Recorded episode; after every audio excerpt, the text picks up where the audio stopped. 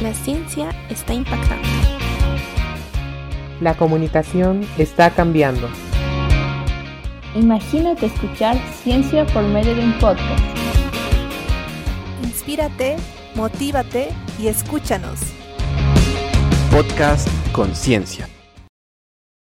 Bienvenidos a todos a este conversatorio dedicado al Día Internacional de la Mujer y la Niña en Ciencia. Mi nombre es Virginia González, soy coordinadora departamental del equipo en Bolivia y el objetivo de este conversatorio es promover la participación plena y equitativa de las mujeres en las áreas científicas. Para ello, nuestras invitadas responderán a las siguientes preguntas. ¿Por qué escogieron su carrera y qué les gusta de ella? ¿Cuáles son sus logros y qué dificultades atravesaron para llegar a ellas? Qué rol tiene la mujer en la ciencia y cómo podemos impulsar a que más niñas tomen este camino. Para ello, voy a dar la bienvenida a nuestra primera invitada, Camila Isabel Palma Tobar. Bien, entonces, en primer lugar, para que me conozcan un poco más, eh, mi nombre es Camila Isabel Palma Tobar, actualmente soy docente en la Universidad Católica Boliviana San Pablo y soy tutora en AIGE Michicas Huasquiris y hace tres semanas más o menos estoy incursionando como youtuber. Y respecto a tu pregunta, Vicky, eh, bueno, en realidad yo cuando llegó el momento de decidir qué carrera estudiar, estaba entre estudiar medicina o estudiar lo que es ingeniería química. Me gustaba mucho la combinación de ambos, ya que siempre desde que yo era muy chiquita, me gustaba mucho estudiar y yo le tengo que agradecer también mucho a mi mamá, porque ella ha sido la que me ha enseñado, ¿no? A tener orden, a tener prioridades y gracias a ella también he logrado un hábito en el estudio.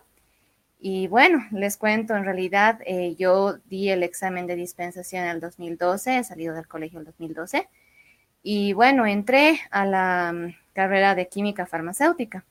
Resulta que entro con el examen de dispensación y como ustedes saben, pasa un mes en el que es el los prefacultativos en los cuales yo igual eh, he ido porque yo siempre he pensado que nunca sabes todo, ¿no? Y que siempre es bueno si puedes tener cursos, si puedes aprender más.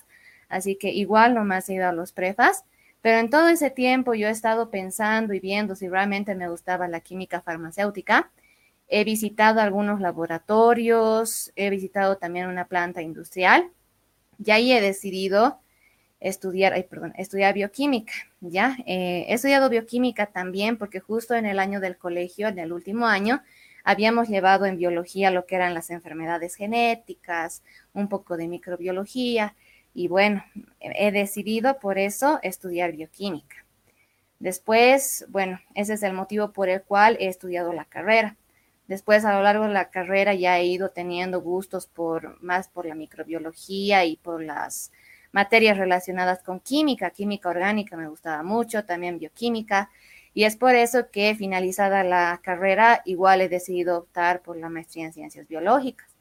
Y bueno, en la maestría igual eh, yo siento que he logrado cumplir con ese objetivo que yo tenía de hacer una investigación científica, pero enfocado a un tema de salud, ¿no? Yo me he enfocado en un tema de parásitos de Leishmania tripanosoma y la verdad esos serían los motivos por los cuales yo he ido escogiendo tanto mi carrera como la maestría. Realmente una experiencia muy interesante, Camila. Eh, creo que como tú, muchos jóvenes, eh, pues eh, probablemente no siempre están al inicio con un poco la tomando esa decisión importante respecto a la carrera, y qué bueno que todas tus opciones hayan sido unas carreras científicas y que hayas elegido la carrera de bioquímica. Y vamos a continuar con este conversatorio y vamos a eh, dejar la pantalla abierta para la autora Densi Paez, por favor, que nos pueda compartir su opinión, eh, su experiencia respecto a por qué ha escogido la carrera que ella tiene y qué es lo que más le gusta de esta, ¿no? Me acabo de dar cuenta que Camila y yo tenemos algo en común. En mi caso, también quería entrar a la carrera de farmacia y bioquímica. Desde pequeña yo imaginaba estar en el laboratorio fabricando líquidos extraños para resolver problemas de salud. Y dirán ustedes, pero ¿por qué quería resolver problemas de salud? porque mi papá es médico y durante el estudio que él tenía del posgrado, entonces yo iba pues curioseando los libros y decía, qué feo se ve esto. Y entonces mi sueño era crear algo para poder curar esas enfermedades.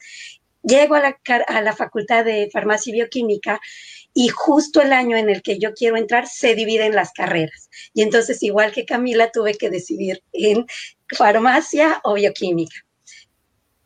Finalmente dije, pues farmacia porque es lo que cura.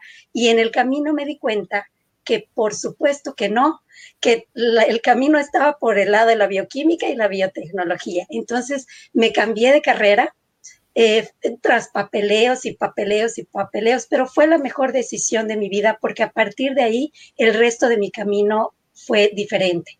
Conocí al doctor Alberto Jiménez, a la doctora Ninosca Flores y ahí aprendí a investigar de manera formal por supuesto, la doctora Teresa Árvales también me apoyó muchísimo con mi tesis de, maestría. Una bella experiencia realmente la que nos has contado, Densi. Creo que es algo que motiva, siempre hay una razón, ¿no? Un inicio que nos motiva a elegir una carrera en ciencia y toda la experiencia y lo que nos has contado es pues eh, realmente cierto, ¿no? Eh, aquí se encuentran tres generaciones de científicas y es realmente eh, destacable el que podamos estar compartiendo este espacio y las experiencias de cada una. Eh, y bueno, muchas gracias por, eh, por compartirnos, ¿no? parte de tu vida y tu experiencia. Y lo mismo, doctora Flores, por favor, nos podría ayudar, por favor, a responder por qué escogió la carrera que ha estudiado y qué le gusta de ella. A ver, vamos a empezar. Es una pregunta difícil porque hace muchísimos años atrás, ¿ya? Así como ha mencionado, para mí es un gusto estar en esta palestra de mujeres científicas porque pues vi pasar por las aulas a Densi, luego compartimos siendo docentes, me acuerdo de micología, porque en aquel entonces me dedicaba a algunos hongos y no me fue bien. Y eh, posteriormente, pues a Camila, ¿no? Quien fue mi estudiante en química orgánica, era brillante, ¿no? Indiscutible. Todavía aún guardo algunos apuntes que me hacía Camila porque era la ayudante quien tomaba los apuntes de los ejercicios que daba y todavía los guardo con mucho cariño. Ahí está, ¿no? Primer año y Camila Palma firmaba, ¿no? Entonces, eh, es interesante ver cómo podíamos, o sea, digamos, en este momento ver cómo el fruto de estos años, aquí está, ¿no? Y, más eh, lindo todavía poder compartir, eh, que cada una pueda contar sus experiencias de vida. Em, a diferencia de ellas, yo soy farmacéutica de formación. Y mi idea sí es muy parecida a la de la de Densi, que eh, en realidad yo quería hacer farmacia hospitalaria. Mi gran deseo era, era ir a los hospitales, trabajar en los servicios de farmacia. Bueno, yo estudié en la Argentina y en aquellos años la farmacia hospitalaria pues tenía un boom muy grande y simplemente la vida me hizo cambiar, el destino me cambió y pues terminé haciendo algo que nunca hubiera pensado, que es el tema de la eh, química de productos naturales. Em, la carrera en realidad la elegí como ellas mencionan, me interesaba em, ver eh, mejorar la salud de las personas, eh, pero más en, un ámbito de, colaboración directa, ¿no? De estar con el paciente, ¿no? Eh, la verdad que nunca se me ocurrió estudiar medicina, pero sí, obviamente farmacia, yo soy de licenciada en farmacia, hice pues la maestría posteriormente y me dediqué en realidad a la química, ¿no? De plantas, que es la química de productos naturales, yo ingresé a la facultad en el año 97 como docente investigador y desde ahí pues es que eh, vengo con esta eh, línea de trabajo que es la química de las plantas medicinales de Bolivia. Nos hemos centrado en la etnia tacana, posteriormente hace unos tres años atrás he incursionado en el tema de las plantas del altiplano sin embargo, siempre mi fuerte fue el estudio de las piper, ¿no? Del famoso matico que ha estado tan de moda en esta época, ¿sí? Entonces, he desarrollado estos 20 años el trabajo de química eh, muy interesante. He empezado en la maestría, evidentemente, y he continuado con lo mismo en el doctorado, ¿no? Realmente es una experiencia muy bonita la que nos ha contado doctora Flores, porque en realidad eh, sí, ¿no? Todo lo que nos comparte probablemente lo han vivido. Eh, muchas veces hay personas que no necesariamente vienen de una familia que tiene eh, padres científicos y que realmente tienen la suerte, ¿no? Y de poder formarse también, como lo ha hecho usted, de una manera tan excepcional, lo diría así, porque como bien lo dijo, aquí está el fruto de lo que eh, usted también ha empezado, ¿no? Em, de alguna forma. Exacto, de alguna forma es el fruto. Y eh, realmente me siento muy alegre al compartir esta, este conversatorio con mujeres loables y admirables como ustedes. Y bueno, vamos a pasar también a la segunda pregunta de este conversatorio, pues también para saber un poco más sobre eh, los logros y las dificultades que han atravesado para llegar a eh, lograr eh, esta carrera científica, ¿no? Probablemente no todo ha sido color de rosa y nos gustaría saber también su experiencia. tal vez podríamos empezar con la autora Densi Paez, por favor. Claro. ¿Qué les digo sobre los logros? Pues hay varios que recuerdo con mucho cariño, desde los concursos de en la primaria y secundaria, los de ciencias, las ferias de ciencias, que obviamente no ganábamos todos, pero era un logro lograr el, el trabajo en equipo, ¿no? El trabajo colaborativo. En prepa creo que el logro más importante fue que yo muy disciplinada, siempre muy respetuosa de la autoridad, estudié las dos primeras semanas de prepa en el área de socioeconómico, porque así salió, así me dijo el director. Y luego de las dos semanas dije, esto no es lo mío. Entonces, fue un logro el convencer al comité y mandar el papeleo y todo para que me cambiaran a químico biológico, porque eso era lo mío. Finalmente me, gradué, del Instituto Americano en el área de químico biológico y ya en la facultad creo que a todos los auxiliares de docencia nos pasa que llegamos y tenemos esas ansias de estudiar más, de poder estar más tiempo en los laboratorios, de acuerdo a cuál es el que es más afín. Y para mí, ser auxiliar de docencia era realmente un logro, porque además la dificultad estaba en competir con personas tan capaces y entonces era un concurso realmente fuerte. Pero estar ocho horas estudiando diariamente, no una semana antes del examen, sino todo el año para que pueda ser auxiliar en el próximo. Creo que eso, eso todavía lo disfruto mucho, recuerdo eso con mucho cariño.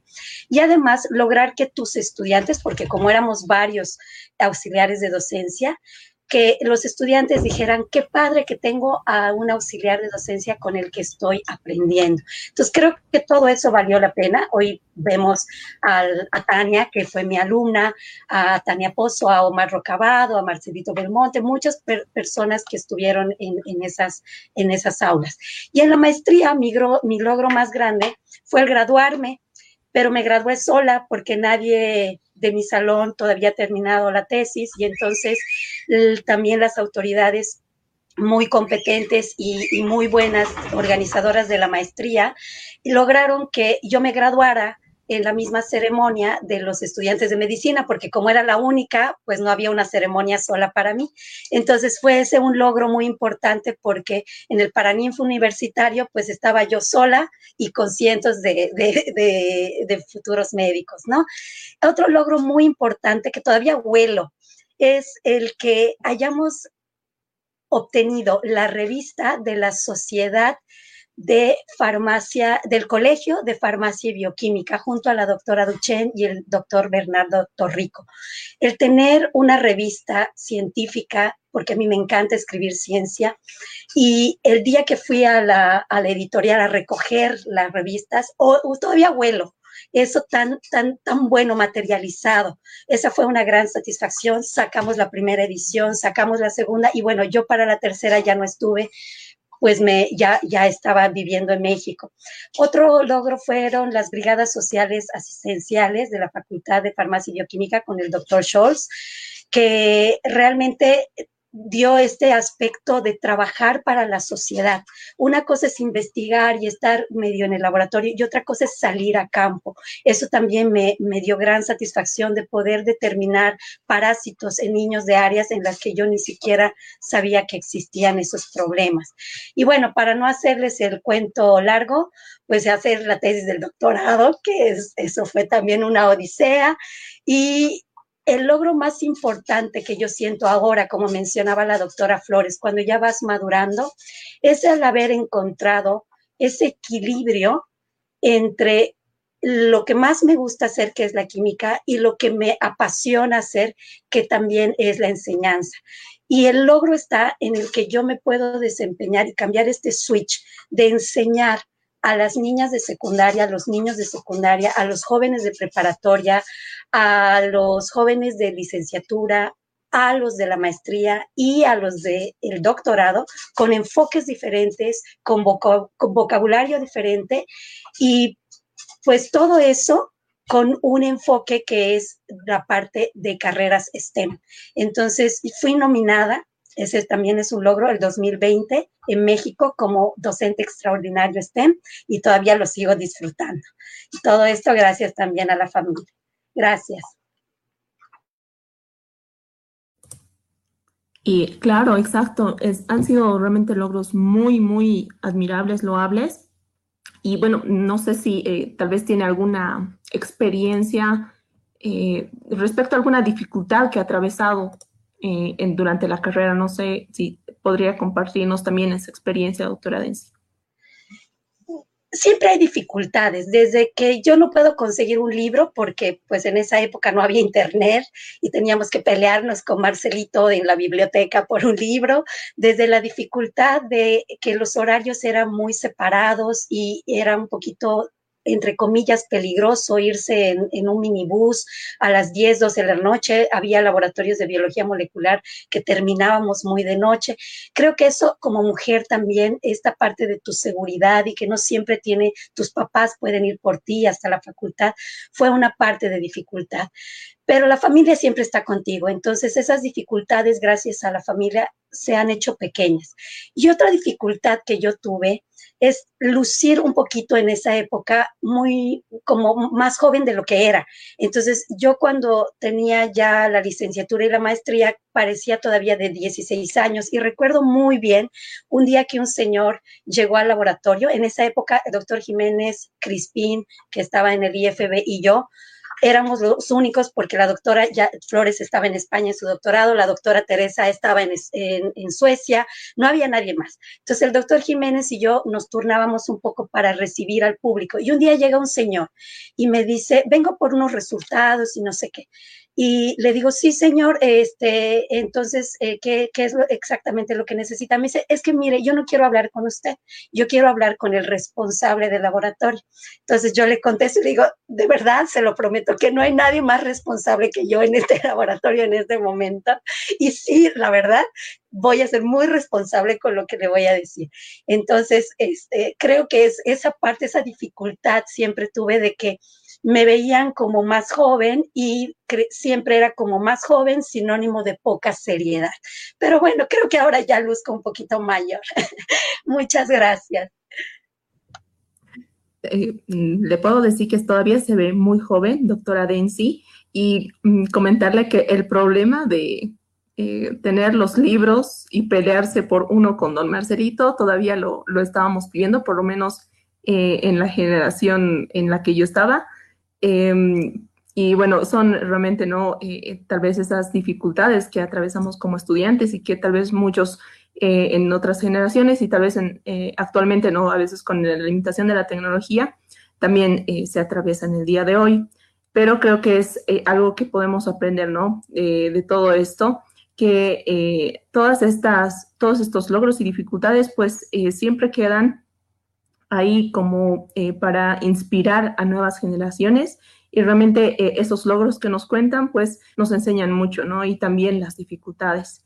Eh, dicho esto, pues vamos a darle el espacio a Camila Palma que nos pueda contar cuáles han sido sus logros y dificultades para llegar a esta carrera científica también. Adelante, Camila. Gracias, Virginia. Sí, realmente yo pienso, ¿no? Que uno va forjando su carrera científica incluso cuando todavía no lo sabe, ¿no?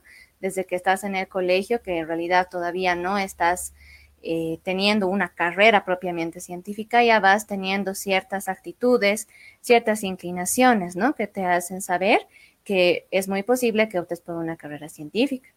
En el colegio yo siempre me he dedicado mucho al estudio realmente. Eh, eso también era un poco una dificultad al mismo tiempo porque era un poco difícil, ¿no? Equilibrar mi vida personal con mis estudios, con el tiempo con mi familia. Pero realmente mi familia ha sido siempre muy comprensiva conmigo y se ha dado cuenta de que a mí me gustaba estudiar. Así que por eso siempre me han impulsado.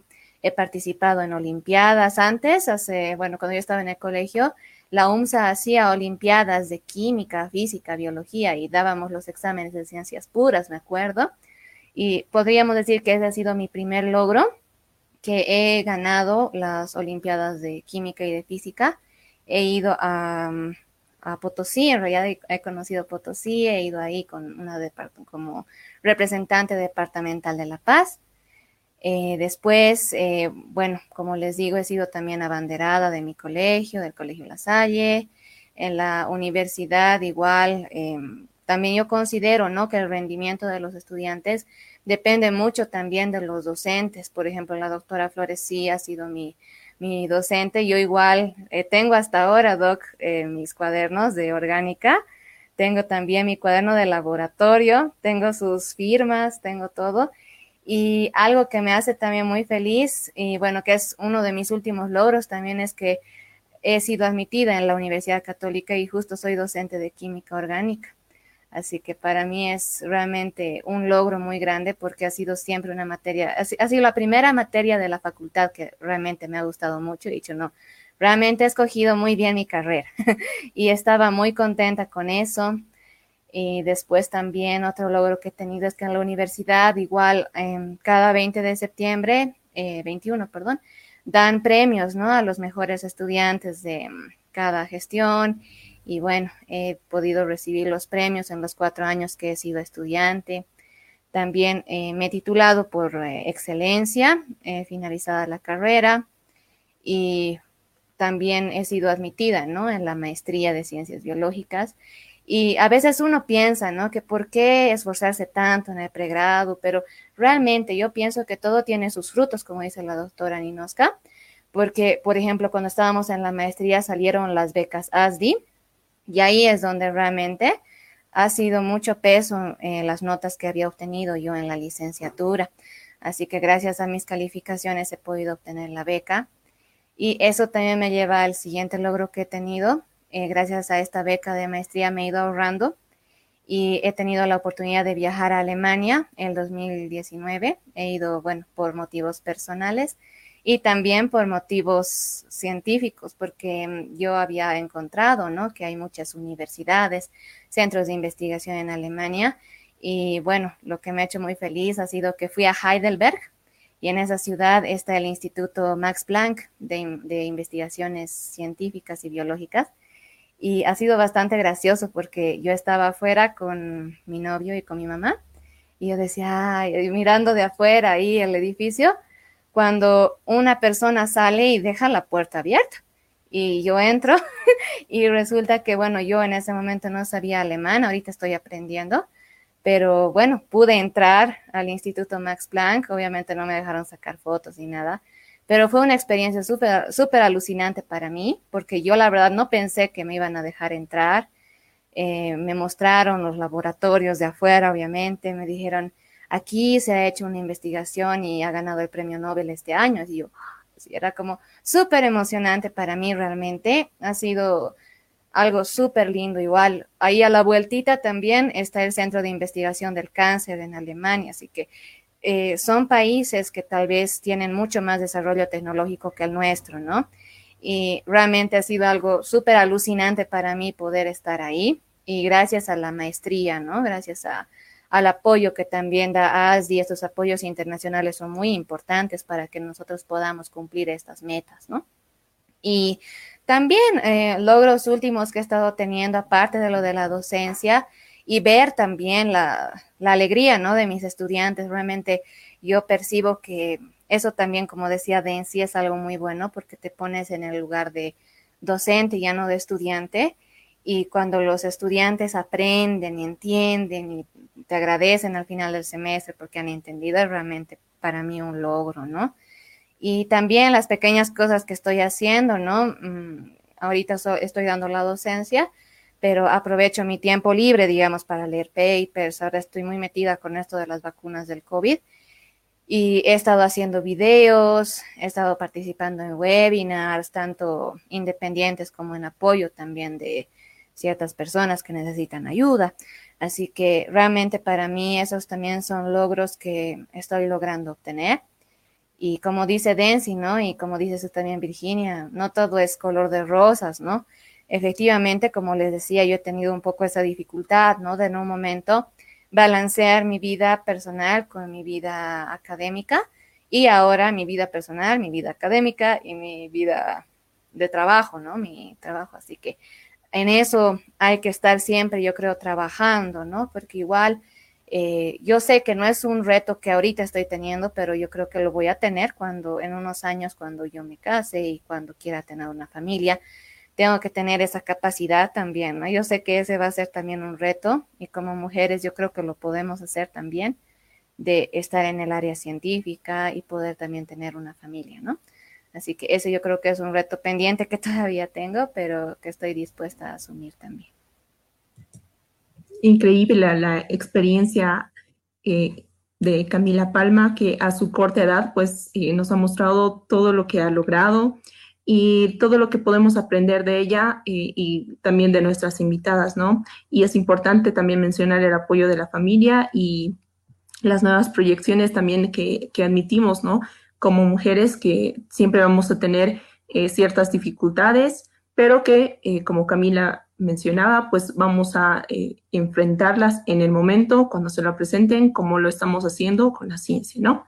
Y finalmente vamos a escuchar también la respuesta de la autora Ninosca Flores eh, de cuáles son los logros que ella ha logrado hasta ahora y cuáles han sido las dificultades que ha atravesado para llegar a la carrera científica, ¿no? Adelante, doctora. Eh, sobre las dificultades, creo que ya no las recuerdo. ¿ya? En realidad, creo que grandes dificultades, como ha mencionado, pues no las he tenido. Eh, yo siempre me he adaptado a los lugares donde he ido. Eh, siempre he sido una persona que así sepa, he dicho, prefiero que me enseñe, ¿ya?